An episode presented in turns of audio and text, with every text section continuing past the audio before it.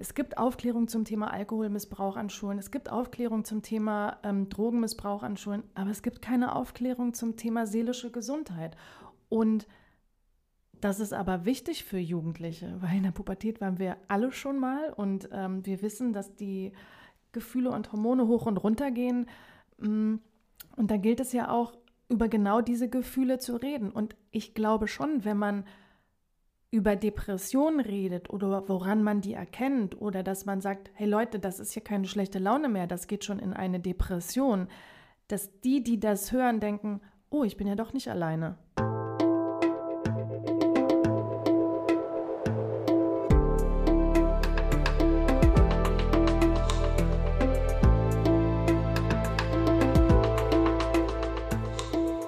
Willkommen bei dir, der Seven Mind Podcast mit Impulsen für ein gutes Leben. Für alle, die mehr Achtsamkeit und Gelassenheit in ihren Alltag bringen möchten. Hi und herzlich willkommen im Seven Mind Podcast. Mein Name ist René Träder und das ist eine ganz besondere Folge, denn es ist eine Interviewfolge. Es wird um die Themen Depression und Suizid gehen. Mein heutiger Gast hat sich mit diesen Themen in den letzten 20 Jahren sehr intensiv auseinandergesetzt, sowohl privat als auch beruflich. Ihr jüngerer Bruder hatte nämlich eine Depression und hat sich das Leben genommen. Mein heutiger Gast will dafür sorgen, dass das keine Tabuthemen sind.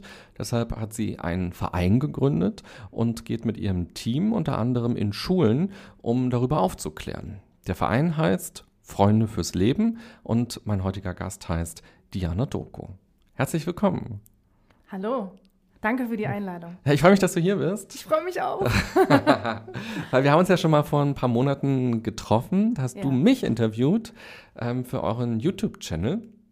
Und du hast mich zur Achtsamkeit befragt und wie Achtsamkeit quasi in Krisensituationen auch helfen kann.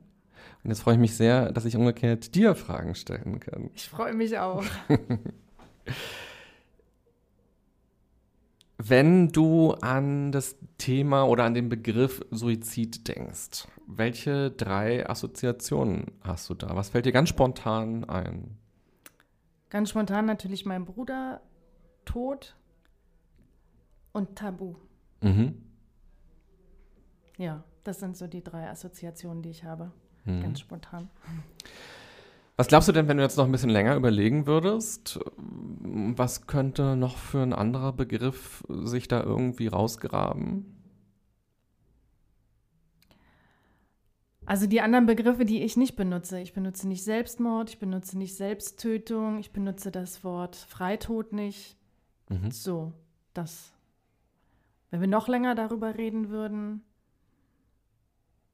ach, würde, würde ganz viel kommen, glaube ich. Mhm. Mhm. Aber es geht auch oft, bei Suizid geht es auch oft um die Begrifflichkeiten, weil das ist ja jetzt kein gängiger Begriff. Der gängige Begriff ist ja Selbstmord. Ähm, den benutze ich selber nicht. Wobei wir bei uns im Verein ähm, schon immer eine sehr rege Diskussion darüber haben. Auch äh, welche Wörter stellen wir ins Netz. Ähm, und da erscheint natürlich auch schon mal das Wort Selbstmord, weil das äh, gebräuchlicher ist und verständlicher. Und warum benutzt du es nicht? Weil ähm, ich mir wünsche, dass das gesellschaftlich anders benutzt wird, das Wort. Also man kann ja durchaus auch ein Wort lernen und, ähm, und Suizid ist für mich irgendwie neutraler und hat nicht so eine negative Konnotation. Also Selbstmord, da hat sich jemand selbst getötet und Mord hat doch, äh, also ich habe ja mal Jura studiert und so, äh, hat halt so viele negative Sachen. Und das, ähm, das sehe ich nicht.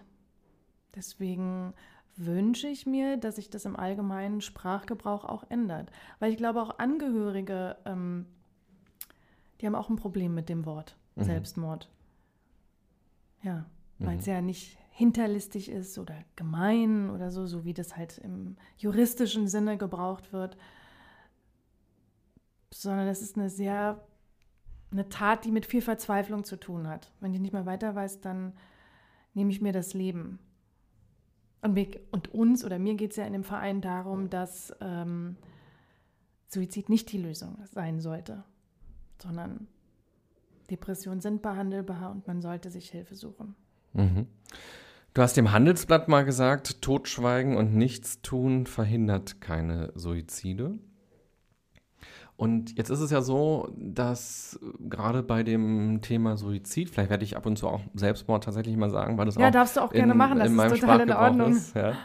ähm, sind ja oft Themen, wo Leute sehr vorsichtig sind, wo Leute nicht darüber sprechen, auch wenn sie das selbst in der Familie zum Beispiel erlebt haben.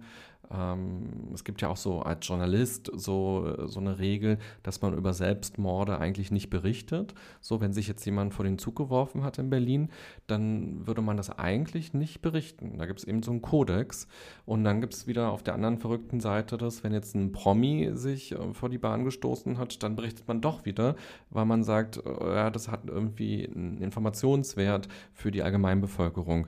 Und es gibt ja diesen sogenannten Werther-Effekt, also dieses, ähm, diese Geschichte von Goethe halt, wo der verliebte Werther quasi am Ende, weil die Liebe schlecht ausgeht und es nicht zur Liebe kommt, ähm, sich selbst umbringt und da eben so eine Welle damals entstanden sein soll, wo sich eben auch ganz viele andere Menschen umgebracht haben und man hat es eben auch irgendwann entdeckt, so in den Medien, wenn darüber stark berichtet wird, dass es viele Menschen gibt, die das auch machen. Das heißt, es gibt immer so eine Vorsicht, so ein ach, darüber am besten nicht reden, so, dann gibt es das nicht, dann kommt keiner auf die Idee. Aber es gibt eben noch diesen Papageno-Effekt, das ist eben die andere Variante, die nicht so ganz bekannt ist, ähm, die Mozart-Oper, wo der Held sich am Baum, glaube ich, erhängen will und dann kommen Leute vorbei und retten ihn. Und äh, die Message ist quasi die, wenn man darüber redet und wenn man sagt, es gibt Suizid und es gibt aber auch Hilfe, es gibt auch Angebote, dass das eher gut ist. Und das ist sozusagen dann auch wieder die, die, der Schritt, wo Journalisten anfangen darüber zu berichten, nämlich zu sagen, da hat jemand nicht mehr weiter gewusst und keinen Ausweg gesehen, aber hier und hier und hier gibt es Hilfsmöglichkeiten und wenn du dich so fühlst, dann geh mal dahin. Und ich glaube, in diesem Spannungsfeld ist, glaube ich, auch die Vereinsarbeit bei euch anzusiedeln. Ja, auf jeden Fall, weil es ist ja immer die Art, wie man über diese Themen redet. Also ähm, du hast es ja schon genannt, über den Papageno-Effekt wird wahnsinnig wenig geredet. Und hast ja vorhin auch schon in der Anmoderation gesagt, dass wir, wir sind eine Zeit lang an Schulen gegangen. Ähm, das tun wir jetzt nicht mehr, muss ich dazu sagen weil ähm, es gibt Aufklärung zum Thema Alkoholmissbrauch an Schulen, es gibt Aufklärung zum Thema ähm, Drogenmissbrauch an Schulen, aber es gibt keine Aufklärung zum Thema seelische Gesundheit. Und das ist aber wichtig für Jugendliche, weil in der Pubertät waren wir alle schon mal und ähm, wir wissen, dass die Gefühle und Hormone hoch und runter gehen. Mm, und da gilt es ja auch, über genau diese Gefühle zu reden. Und ich glaube schon, wenn man über Depressionen redet oder woran man die erkennt oder dass man sagt, hey Leute, das ist hier keine schlechte Laune mehr, das geht schon in eine Depression, dass die, die das hören, denken, oh, ich bin ja doch nicht alleine. Oh, da scheinen ja auch andere Leute zu sein, denen es genauso geht wie mir. Und oh, es gibt doch Hilfe dafür. Ich glaube schon, je mehr man über seelische Gesundheit redet, desto weniger kann das zu einem Suizid führen. Weil natürlich Leute, denen es, man, man, sieht ja eine Depression nicht wirklich. Es ist ja kein gebrochener Arm oder ein eine blutende Nase oder so, sondern es ist ja etwas Seelisches, es ist eine mhm. seelische Erkrankung. Und ist natürlich auch für denjenigen, der betroffen ist, schwer greifbar. Und für denjenigen, der nicht betroffen ist und der das im eigenen Umfeld sieht, ist es auch schwer greifbar. Hm, naja, reiß dich mal zusammen. Aber je mehr wir geschult werden darin, das zu erkennen, woran erkenne ich eine Depression und ähm, wie kann ich zum Beispiel einem Freund helfen oder einem Familienmitglied? Wenn wir die Tools dafür hätten, dann wäre das A nicht so ein großes Tabu und dann könnten wir, bin ich sehr davon überzeugt, Suizide verhindern. Mhm. Und ähm, klar, die Schulen kommen auch immer wieder mit dem Werter-Effekt und ja, bloß nicht darüber reden. Mm, das finde ich aber echt fatal. Also ich selber kenne das aus meiner Schulzeit. Wir hatten auch zwei Suizide an meiner Schule und da hat niemand drüber geredet. Das wurde wirklich totgeschwiegen und wir haben uns gefragt, was ist passiert und was war vorher und und klar, wenn wir an, an eine Schule gehen nach einem Suizid, merke ich ja, wie aufgewühlt die Schüler sind. Und es sind immer die gleichen Fragen, die die Schüler stellen. Passiert es jetzt öfter und wie hätten wir das verhindern können? Mhm. So. Und da merkt man ja schon, oh mein Gott, die wissen eigentlich gar nicht, wie sie damit umgehen sollen. Und mhm. Lehrer wissen das auch nicht, die werden darin auch nicht geschult, das kann man denen nicht zum Vorwurf machen. Warum fragen die, passiert das öfter? Weil es an vielen Schulen nicht nur einen Suizid gibt, sondern eigentlich immer mehrere Suizide. Mhm. So, so erschreckend es ist und statistisch gesehen ist Suizid die zweithäufigste Todesursache bei jungen Menschen zwischen 15 und 25 das ist schon echt viel. Mhm. So. Und die kriegen das ja mit. Wir können das ja nicht totschweigen. Wir können ja nicht so tun, als wenn es das Thema nicht gibt. Und da finde ich schon wichtig, dass vor allem für junge Leute aufzugreifen, das Thema, und mit denen darüber zu reden und denen auch die Angst zu nehmen. Oh Gott. Mhm. Das heißt, wenn man mit jungen Leuten darüber spricht, so wie ihr das gemacht habt, geht man gar nicht in die Schule und sagt, so jetzt reden wir mal eine Stunde über Suizid, sondern man fängt eigentlich über seelische Gesundheit an zu sprechen. Wie geht es euch eigentlich? Ja, also ähm, ich, ich habe so einen Workshop entwickelt. Ähm, also vielleicht sollte ich mal erstmal anfangen, wie wir dazu gekommen sind, den Verein zu gründen und warum wir gerade junge Leute ansprechen, weil mir ist vor 19 Jahren in der Berliner U-Bahn ein Plakat aufgefallen mit so einem roten Esoterikkreis und darunter stand, wenn du suizidgefährdet bist, komm zu uns. Es ging, richtete sich an Jugendliche und da dachte ich, welcher Jugendliche reagiert auf so einen ESO-Kreis? Also bitte, das ist eine MTV-Generation vor 18 Jahren gewesen. Nee, das muss man irgendwie anders machen. Und dann habe ich mit Gerald Schöms, mit dem ich den Verein gegründet habe, habe ich gesagt, hey, wir sind Kommunikationsexperten, wir können das besser. Wir wissen, wie man die Zielgruppe anspricht. Um jetzt auf deine Frage zurückzukommen, ja, ich gehe nicht an die Schulen und sage, so Leute, wir reden jetzt über Suizid, sondern ich fange eigentlich mit so einem simplen Spiel an, sozusagen in der ersten Stunde, weil die wissen ja eigentlich auch nicht, was sie da erwartet. Und das simpelste Spiel ist, es gibt eine Ja-Ecke und eine Nein-Ecke und ich stelle Fragen und sage so, Leute, wir bewegen uns jetzt mal ein bisschen hier in dem Raum. Wer ist heute Morgen gerne aufgestanden? Gehen natürlich alle in die Nein-Ecke. Ich bin auch nicht so gerne so früh aufgestanden. Wer ist heute Morgen gerne in die Schule gekommen? Manche in die Ja-Ecke, manche in die Nein-Ecke, aber die meisten gehen natürlich in die Nein-Ecke. da muss ich natürlich schon lachen, weil ich gehe dann in die Ja-Ecke und sage, ich bin eigentlich gerne heute zu euch gekommen. Und dann, wer ist gerade verliebt? Dann gehen manche in die Ja-Ecke, manche in die Nein-Ecke. Und dann merkt man schon, wie sie untereinander sehen, ah, du bist verliebt. Aber da, niemand muss das kommentieren, um das so ein bisschen lockerer zu machen. Und was wir schon auch immer machen, wir gehen mit einem Therapeuten und einem Prominenten an die Schulen. Mhm. Weil wir halt festgestellt haben, wenn da eine Person ist, die bekannt und berühmt ist oder bekannt in der Öffentlichkeit, öffnen die sich ganz anders. Also die sehen, oh, da ist eine bekannte Sängerin und die sagt, pff, mir geht es auch nicht immer gut. Und das sind die Sachen, die ich tue und mache, wenn es mir nicht gut geht. Mhm. Ja, und auch so Fragen, wenn da Fragen kommen wie, öh, bin ich jetzt verrückt? Nein, du bist nicht verrückt. Ah, okay. Du kannst dir anonym Hilfe holen, du musst nicht mal deinen Eltern Bescheid sagen. Und dann stellen wir halt ähm, Institutionen und Vereine vor, wo man sich dann Hilfe holen kann. Mhm. Und warum habt ihr aufgehört, das zu machen mit den Schulen? Du hast vorhin gesagt, ihr geht jetzt nicht mehr an die Schulen. Weil wir keine Förderung dafür bekommen. Also wir finanzieren uns ja rein aus privaten Spenden und ähm, wir können uns das nicht leisten. Also der Therapeut muss sich einen Tag frei nehmen, ich muss mir einen Tag frei nehmen, weil ich mache das auch ehrenamtlich und der Prominente muss sich auch einen Tag frei nehmen. Und, ähm, und ich finde, der, der Schulsenat hat auch die Pflicht, also wenn er schon im Bereich Alkohol und Drogen aufklärt, dann kann er auch im Bereich seelische Gesundheit aufklären, weil für die anderen beiden Sachen gibt es auch Geld. Also muss es dafür auch Geld geben, finde ich. Ähm, deswegen machen wir das nicht mehr.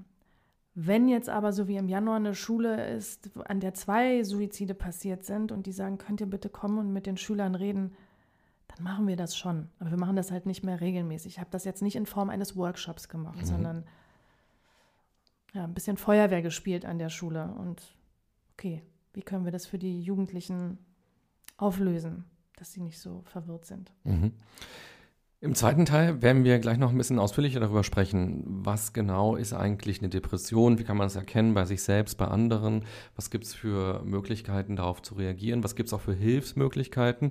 Das heißt, wir werden diese beiden Themen nochmal genauer uns anschauen.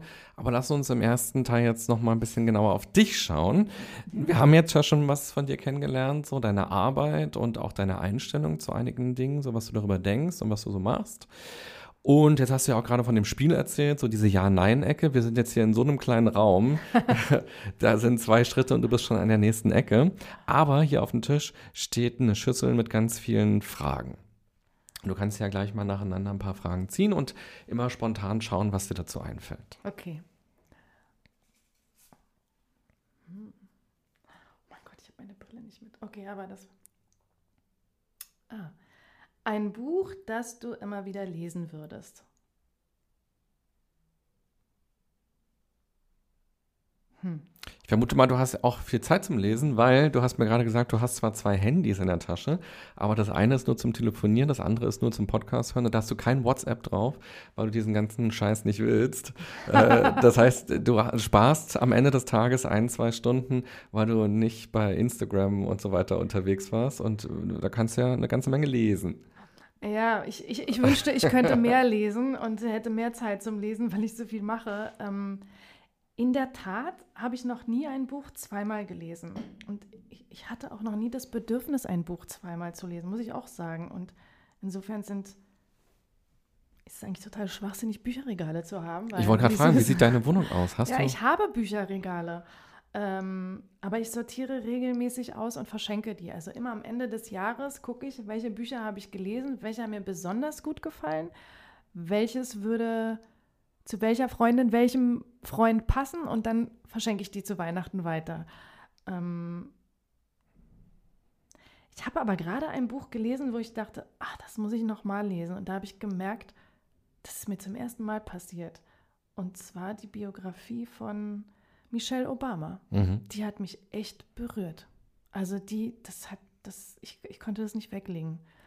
Ähm, das würde ich in der Tat nochmal lesen. Aber warum ausgerechnet das? Weil es ja eigentlich so, wenn man jetzt so eine Biografie gelesen hat, dann kennt man jetzt das Leben von der Person besser. Aber wenn man jetzt einen Roman nochmal liest, dann entdeckt man ja vielleicht in den Figuren nochmal andere Details oder so. Warum würdest du ausgerechnet eine Biografie nochmal lesen? Weil ich in der Biografie von Michelle Obama Dinge entdeckt habe, wo ich dachte, ah, so kann man das auch machen. Ach, sehr interessant. Ja, gut. Also ich habe mich ganz oft gefragt, das ist ja super. Wie kann ich das in mein eigenes Leben integrieren? Mhm. Oder ja, wir sollten viel mehr in die Richtung gehen. Oder wie funktioniert das politische System in Amerika? Ähm, da, da gab es viele Sachen, die habe ich nicht so richtig verstanden, wo ich dachte, das muss ich nochmal nachlesen, aber es ist gerade so spannend, ich muss das jetzt weiterlesen. Hm. Ja. Was könntest du von Obama lernen quasi, von Michelle Obama? Also was ich wirklich faszinierend fand, ist, dass die ja in, in, den, in den Wahlperioden für ihren Mann, die sind, also die, die Amerikaner gehen ja dann wirklich von Haus zu Haus und reden mit den Leuten. Und ähm, das würde ich mir natürlich von unseren Parteien auch wünschen, dass die in Brandenburg und in Sachsen wirklich in die kleinen Dörfer gehen und mit den Leuten reden. Also die, die haben dann wirklich geklingelt bei den Leuten. Die haben sich einen Bezirk rausgenommen in einer Stadt und sind dann wirklich von Haus zu Haus gegangen und haben das Programm der Demokraten erklärt. Und das ist Fleißarbeit und das ist wirklich Arbeit an den Menschen. Also zu denen zu gehen und zu sagen, es interessiert mich oder in Gemeinden zu gehen oder das war so so nah an den Menschen dran. Also und teilweise, also gerade äh, bevor Obama Präsident geworden ist, haben die sich das wirklich, die haben sich Amerika aufgeteilt und sind teilweise dreimal am Tag irgendwo hingeflogen. Sie in die Orte und er in die Orte und haben wirklich Wahlkampf betrieben, aber auf so eine, ich dachte, ja, die waren an den Menschen dran. Mhm. Das würde ich mir für Deutschland auch wünschen. Okay, aber jetzt bist du ja kein Politiker, sondern du hast ja andere Themen. Könntest du dir quasi auch vorstellen, von Tür zu Tür zu gehen und über seelische Gesundheit mit den Leuten zu sprechen? Also von Tür zu Tür nicht, aber ich würde mir auch wünschen, dass es viel präsenter in der Öffentlichkeit wäre. Ja, dass man halt auf Marktplätzen steht, dass man an Schulen geht, dass man in Kirchengemeinden geht, ähm, dass man den Menschen die Angst vor diesem Thema nimmt. Dann würde man auch das Tabu brechen. Ja, mhm. insofern gut. Stimmt. Also vielleicht klingelt es ja bei euch mal demnächst, dann steht Diana vor der Tür und sagt, wie geht's dir eigentlich? Lass uns drüber reden. Aber Ja. eigentlich eine schöne Vorstellung. Ja. Vor allem, stimmt. wenn eben nicht unbedingt ein religiöser oder spiritueller Hintergrund da drin steckt, sondern eigentlich wirklich nur dieses, wer auch immer du bist, so wie geht's dir eigentlich? So. Bei Wie geht's dir? Das ist ja so eine Floskel. Da gibt es bei mir schon die Gegenfrage: Willst du wirklich wissen, wie es mir geht? Mhm. Dann sage ich es dir. Wenn nicht, sage ich einfach gut. Aber ist auch gar kein Problem. Das ist, ich will auch gar keinen, weil wenn jemand fragt, hey, wie geht's dir? dann sage ich, willst du es wirklich wissen? Und wenn derjenige dann schon stockt, dann sage ich, ey, kein Problem. Dann geht's mir jetzt für dich gut. Und damit ist das Gespräch für mich dann auch beendet. Hat jetzt schon mal jemand Nein gesagt? Ich will es nicht wissen. Ja, Ah ja. ja. Oh nee, ich habe jetzt wirklich keine Lust auf schlechte Nachrichten. Doch, Mhm. habe ich schon. Und das ist völlig in Ordnung. Denke ich, okay. Auch interessant, dass die Person dachte, dass schlechte Nachrichten unbedingt kommen müssen. Muss ja gar nicht so stimmt. sein. Ja. Na, weil wir meistens antworten, wie geht's dir? Gut. Mhm. So, dann weiß man Klar, ja wenn man dann sagt, willst du es wirklich wissen, dann vermutet man erstmal, dass es dir nicht gut geht, aber muss ja nicht zwingend sein. Nee, stimmt, da hast du recht. Okay, zweite Frage. Mach ich jetzt mal von der anderen Seite.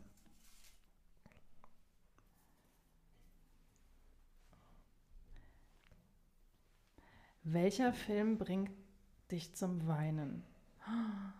Viele. Oh, oh ich schaue gerade so eine tolle Serie, die heißt This Is Us. Es geht um eine Familie. Ich will jetzt nicht spoilern, worum es noch geht.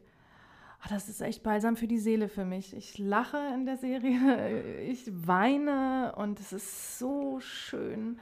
Also ich, ich weine, also welcher Film bringt dich zum Weinen? Viele. Ich kann jetzt gar nicht. Ich gehe so Mhm. gerne ins Kino und schaue mir so gerne Filme an. Und Und- momentan bringt mich sehr viel This Is Us zum Weinen. Und weinst du dann eher, wenn das Liebespaar sich endlich küsst, oder weinst du eher, wenn irgendwas Schlimmes oder Blödes passiert? Nee, wenn das Liebespaar sich küsst und es ist ein schöner Moment, ja, vielleicht weine ich dann auch. Nee, ich weine bei, wenn ich glücklich bin oder wenn mich das glücklich macht in dem Film, wenn ich denke, oh mein Gott, ist das schön. Oder wenn was Schlimmes passiert, auch. Mhm. Ja. Insofern ja, in Okay. beiden Situationen. Dann die dritte Frage.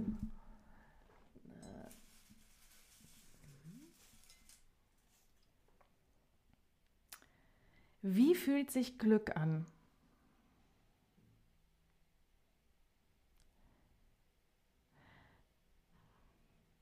Glück hat immer was mit Momenten für mich zu tun.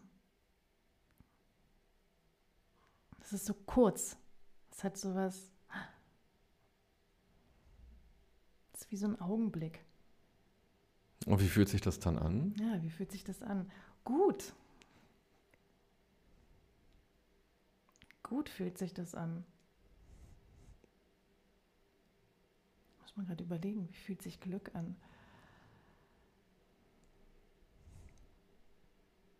Ist ein bisschen wie so ein Adrenalinstoß. Ach, ist das schön gerade. Oder, oder mir- ich, ich merke dann auch, jetzt, ich, mir wird dann warm. Mhm. Mir wird dann richtig warm. Ich denke, ach, das ist toll. Aber hast du jetzt so ein Glücksgefühl? Ja, weil das so ein. Du, schon allein die Frage ist so ein schöner Moment. Mhm. Wie fühlt sich, und dann denkt man, ja, habe ich schon mal drüber nachgedacht und, und dann kann man das ja so nachvollziehen und dann denke ich, ja, mir wird ganz warm und, und man lächelt und ich, und ich lache. Doch. Macht das Sinn? Was ich gerade sage? So fühlt sich Glück für mich an. Ja, ist doch gut. Es ist ein kurzer, schöner Moment, an den man dann gerne wieder denkt. Mhm. So. Im Gegensatz zur Zufriedenheit, da hat es was langanhaltendes. Aber Glück ist so, Und wann warst du das letzte Mal glücklich? Bin ganz oft also jetzt gerade, weil ich, ich merke das richtig, wie sich das auch körperlich ähm, auswirkt. Also wenn ich jetzt mal zurückdenke, wenn ich jetzt wie der Tag heute angefangen hat, so Glücksmomente, das Aufstehen ist mir schwer gefallen. Aber wenn ich dann am Frühstückstisch sitze mit, äh, mit meinem Sohn und meinem Freund und die dann angucke denke, oh, es ist schön und draußen scheint die Sonne. Okay, let's go. Der Tag fängt an. Also ich erinnere mich gerne an Glücksmomente. Und warst du schon immer so jemand, der am Frühstückstisch sitzen, Frühstückstisch sitzen konnte und äh, sagen konnte, ach, die Sonne scheint, ähm, let's go? Oder ist es ein Prozess im Laufe deines Lebens geworden? Nee, also es ist jetzt nicht so, dass ich jeden Morgen am Frühstückstisch sitze und denke, hey, wow, let's go. Also ich sitze auch manchmal am Frühstückstisch und denke, oh mein Gott, ich weiß nicht, wie ich den Tag heute überstehen soll, weil ich so müde bin. Nee, aber ich war schon immer jemand, die sich auf Dinge freut oder die so, die sich begeistern kann über Dinge oder euphorisch ist. Also jetzt nicht andauernd. Aber wenn es dann ein schöner Moment ist, dann muss ich das auch immer zum Ausdruck bringen. Ist wahrscheinlich auch anstrengend manchmal für Leute, wenn ich was Gutes esse und ich denke, oh, ist das lecker, oh mein Gott, ist das lecker. Und dann wiederhole ich das zehnmal, weil ich es so lecker finde. Und es ist schon, dass mein Sohn manchmal sagt, alles klar, wir haben es jetzt begriffen. Ist sehr lecker. Ich so, ah, oh mein Gott, das ist wie so ein Gaumenflash. So, dann ist aber auch wieder vorbei. Okay, aber noch offenbar sitzen sie mit dir am gleichen Tisch morgens und nehmen ihr Frühstück nicht woanders ein. Weil das liebe ich ja an meiner Familie, dass sie super damit umgehen können. So, ja. Schön, dann die vierte Frage.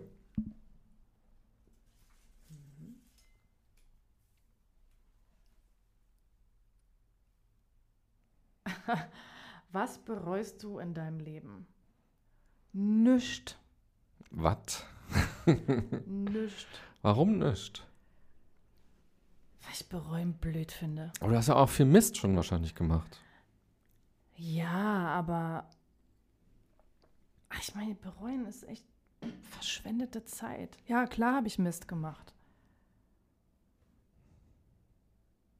Aber ich glaube, ich habe daraus gelernt und mir dann gesagt, okay, weiter geht's. Ich finde bereuen wirklich Zeitverschwendung. Mhm.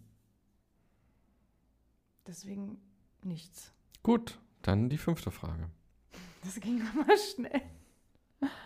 Naja, wenn man auch nichts bereut, dann kann man ja auch sozusagen vieles abhaken und hat dann mehr Zeit im echten Leben auch für die anderen Dinge. So wie du jetzt eben die fünfte Frage direkt ziehen kannst. So ist es dann. Ja, ich finde es komisch, etwas zu bereuen. Und Mhm. natürlich haben wir alle Mist gebaut, ja. Also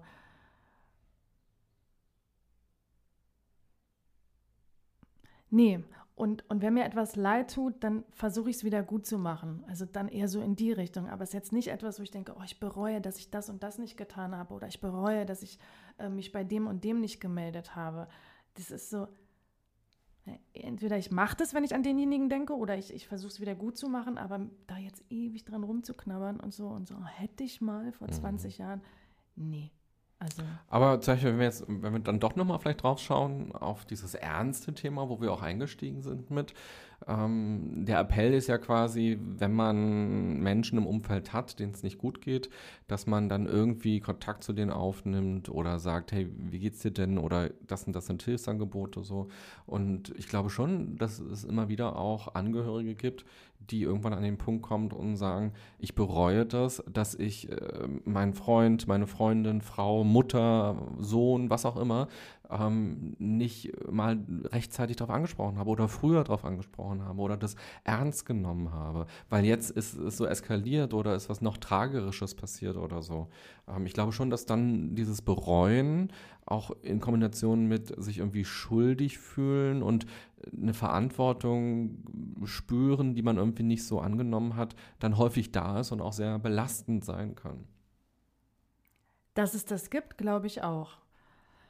Das werde ich ja auch oft in Bezug, in Bezug zu dem Suizid meines Bruders gefragt. Ähm, bereust du, dass du ihm nicht hast helfen können mit dem Wissen, das du jetzt durch den Verein erlangt hast?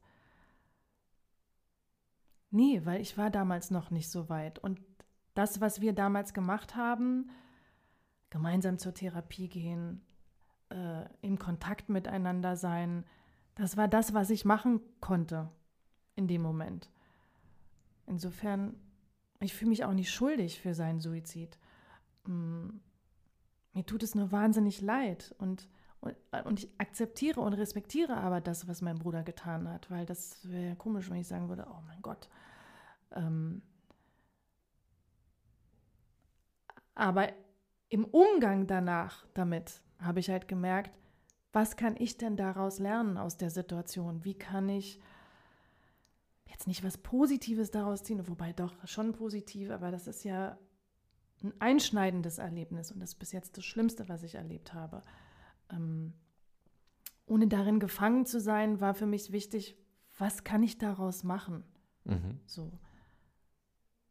Und mir ging es wirklich damals darum, weil ich es halt gemerkt habe im Freundeskreis und im, äh, im Bekanntenkreis, dass es ein totales Tabuthema ist. Und das wollte ich aufbrechen. Mhm. Und ist es jetzt aber eher so ein so ein Prozess der Auseinandersetzung, so das Ergebnis, was du uns quasi jetzt erzählst nach all den Jahren ähm, damit, oder war das direkt danach schon so ein Gefühl von bei dir, dass du dich gefragt hast, oh, hätte ich mehr machen können oder habe ich was übersehen oder was wäre, wie wäre es gekommen, wenn und so weiter? Hattest du auch solche Gedanken oder hattest du die eigentlich nie?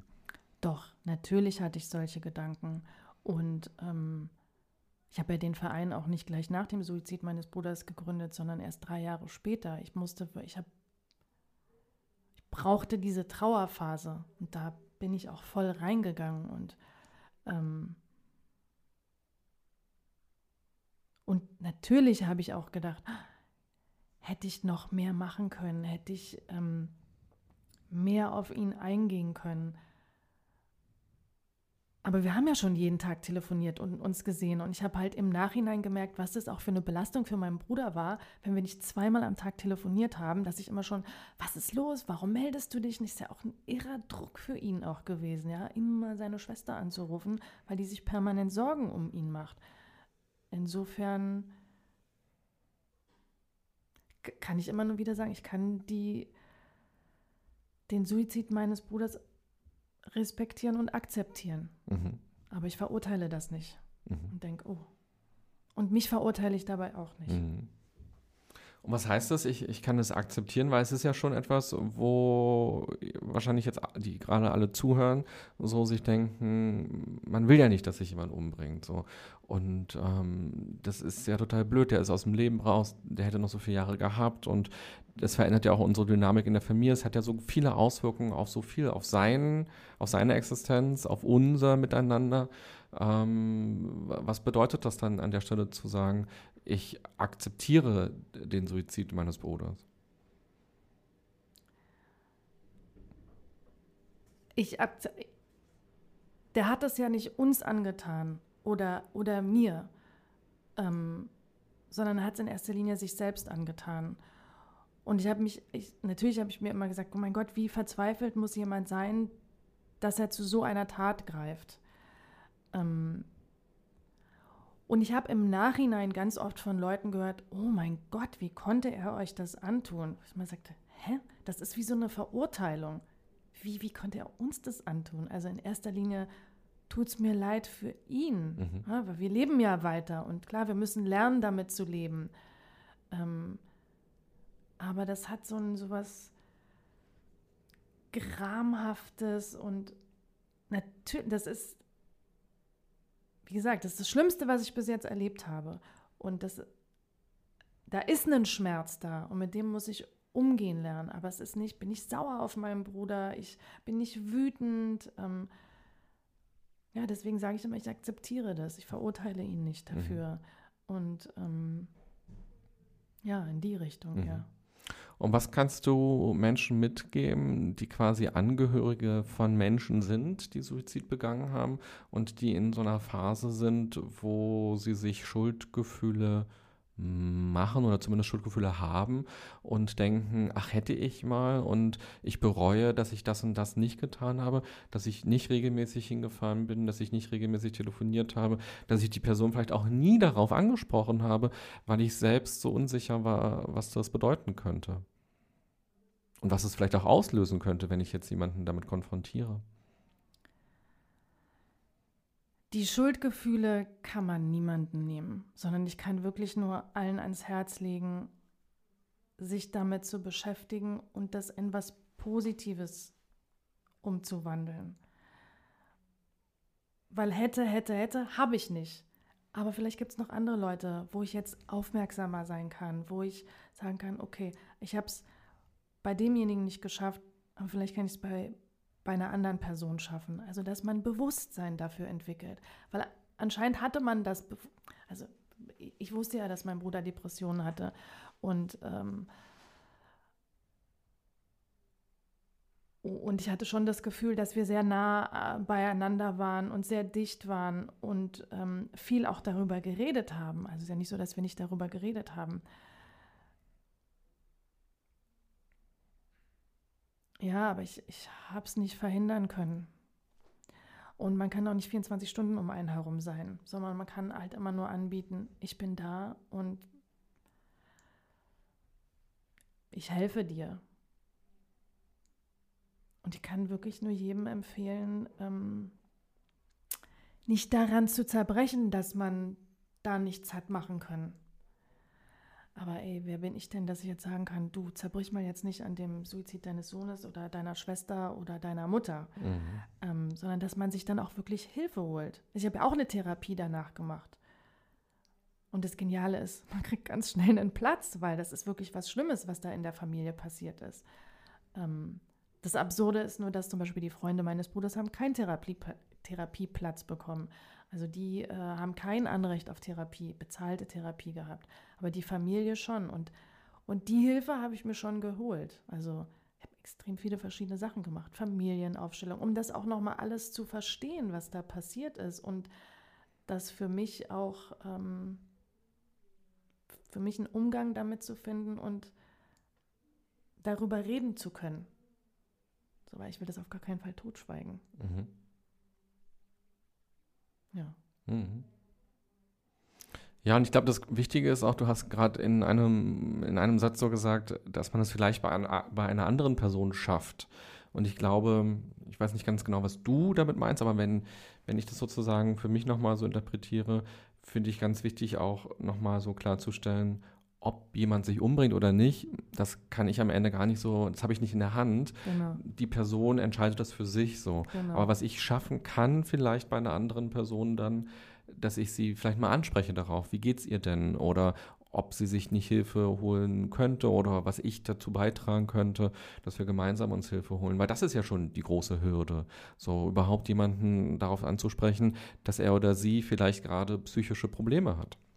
Ah, das und wenn ich selber damit überfordert bin mit der Situation, wenn ich merke, ich komme an die Person gar nicht ran, dass man sich dann Hilfe holt oder jemand anderen fragt, was kann ich denn machen oder auch wirklich professionelle Hilfe holt. Ähm, und natürlich ist es für einen Betroffenen auch schwer. Der muss ja auch erstmal verstehen, was, psychische Probleme, was heißt das? Aha, ähm, ist, ist ja den meisten Leuten auch unangenehm und dass man an der Person dranbleibt. So, ich kann dir nicht helfen, aber ich kann mit dir zu einem Arzt gehen oder ich begleite dich oder ich gucke mit dir. Also, dass man auch wirklich an den Menschen dranbleibt. Und wie gesagt, wenn man selber überfordert ist, dass man dann sagt, ich kann dir gerade nicht helfen, aber darf ich mit deinen Eltern darüber reden oder darf ich mit deinem Partner darüber mhm. reden oder irgendwie so, dass man dann doch dranbleibt. Mhm. Ja, ganz wichtige Punkte und schau mal an. Erst war die Frage so in, in einem Satz quasi beendet, jetzt haben wir doch noch ganz viel ja, äh, da rausgeholt. Stimmt. Ja. Man kann so viel darüber reden. Mhm. Jetzt habe ich schon die nächste Frage gezogen, aber ich weiß gar nicht, was da drauf steht. Soll ich da mal drauf gucken? Ja, gerne. Okay. Ein Hobby, das du auch noch mit 80 ausführen wirst ein Hobby? Na, ich hoffe, alles, was ich gerne mache. Ich liebe es zu tanzen. Ich liebe es, ins Kino zu gehen. Sind es Hobbys? Klar. ähm, oh, Reisen. Ich möchte reisen. Das möchte ich bitte auch noch mit 80 machen können. Ist das auch ein Hobby? Ich finde, Hobby ist so ein witziges Wort. Hobby. Hobby ist ja nicht nur Briefmarken sammeln. Ja, ja. Alles, was man gerne macht, oder? Was man neben dem beruflichen Alltag noch äh, privat in der Freizeit? Tut? Also das deutsche Wort für Hobby ist Steckenpferd. Also Ah ja? Etwas, womit man irgendwie vertraut ist. Das ist mein Steckenpferd. Auch eigentlich, umso öfter man diesen Begriff jetzt sagt, so absurder wird er. ähm, aber quasi etwas, ja, was man regelmäßig macht, wo man sich auskennt. Und der Briefmarkensammler, der weiß ja, uh, das ist dieses Format und aus diesem Jahr und so viel ist die wert. Mhm. Und du als jemand, der vielleicht reist gerne, ähm, da ist halt die Welt plötzlich das Steckenpferd oder Madrid oder wo auch immer du vielleicht unterwegs bist oder das Reisen an sich als Steckenpferd. Klar, auch das ist ein Hobby. Ja.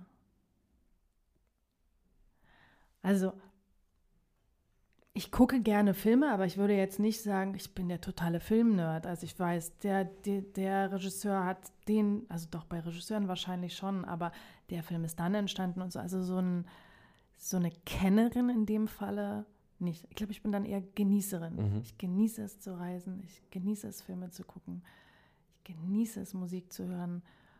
Und ich hoffe, dass ich mit 80 auch noch genauso viel Freude daran haben werde, wie ich es jetzt habe. Mhm, ganz bestimmt. Wenn du die nächste Frage. ziehst, wollte ich auch gerade fragen, welche ist denn das dann schon? Mal, eins, zwei, drei, vier, fünf. Dann hast sechs. du also noch zwei Fragen. Mhm.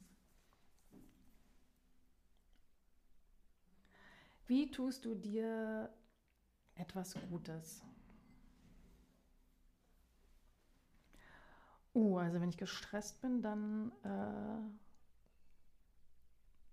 und ich die Möglichkeit dazu habe, einen ruhigen Ort zu finden, dann muss ich echt mal kurz zehn Minuten meditieren. Das tut mir echt gut. Ähm, ich habe das Gefühl, ich tue mir so oft am Tag was Gutes, weil mein Tag immer so voll ist. Also ich nehme mir immer Zeit für ein gutes Mittagessen. Mhm. Und du kochst du dann selbst oder bist du jemand, der sich immer bekochen lässt? Bekochen lässt, äh, nur abends, tagsüber. Ähm, ja, so wie das halt gerade, also wenn ich unterwegs bin, dann schaue ich schon, dass ich mir jetzt nicht Junkfood reinziehe, sondern wirklich mir die Stunde Zeit nehme und in Ruhe esse. Ähm, und wenn ich von zu Hause aus arbeite, dann koche ich mir etwas und dafür nehme ich mir auch Zeit. Mhm. Ähm, also ich, ich versuche schon eine Stunde Mittagspause am Tag zu machen. Die ist mir auch wichtig. Mhm so vieles. Oft gucke ich mit meinem Sohn, wenn er aus der Schule kommt, eine Folge einer Serie, damit wir beide wieder gut draufkommen, weil er so gestresst ist von der Schule. Es muss mal was Lustiges sein. Das liebe ich auch. Das ist für mich auch, sich was Gutes tun. Ähm, morgens muss ich mir Zeit lassen. Ich kann nicht irgendwie aufstehen und gleich aus dem Haus hetzen, sondern ich brauche so, muss erstmal Tee kochen und Tee trinken und den Tag so langsam beginnen.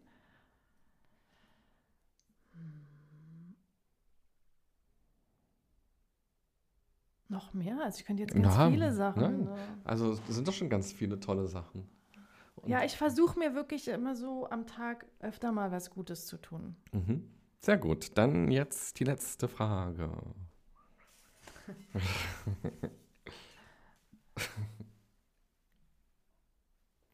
oh, Momente, in denen dir Achtsamkeit schwerfällt.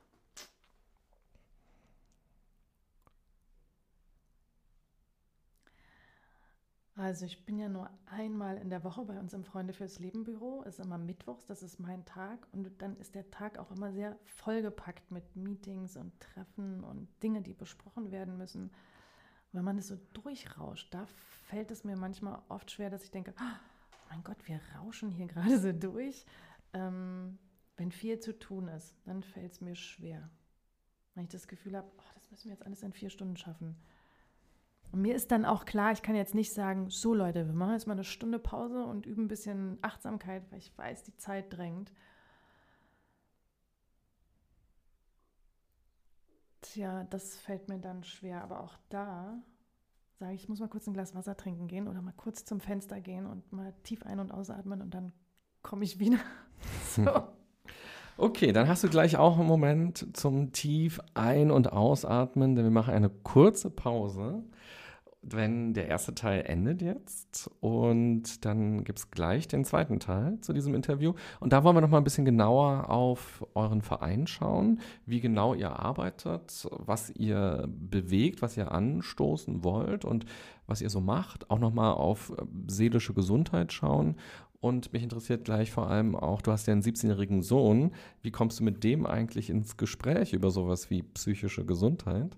Ähm, Bestimmt nicht mit dem Wort psychische Gesundheit. Und wie genau, das können wir gleich besprechen. Okay. Diana, vielen Dank bis hierher. Gerne. Genau, und liebe Podcast-Hörerin, lieber Podcast-Hörer, du kannst ja mal überlegen, welche der Themen, die wir hier angesprochen haben, für dich gerade besonders interessant und wichtig waren, wo du auch vielleicht nochmal selbst Lust hast, drüber nachzudenken. Und ansonsten hören wir uns dann gleich in Folge 2. Bis bald. Bye bye, sagt René Träder.